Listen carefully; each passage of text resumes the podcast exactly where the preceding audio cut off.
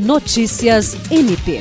O Ministério Público do Estado do Acre, por meio da Promotoria Civil de Feijó, ajuizou uma ação civil pública acumulada com obrigação de fazer e tutela de urgência para que o município de Feijó promova a remoção dos moradores das áreas de risco ao longo da Avenida Marechal Deodoro, no bairro Aristides.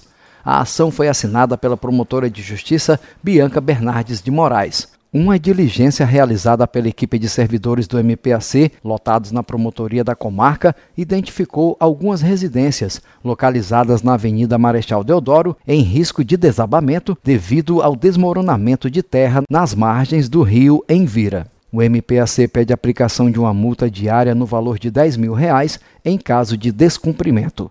Jean Oliveira, para a Agência de Notícias do Ministério Público do Estado do Acre.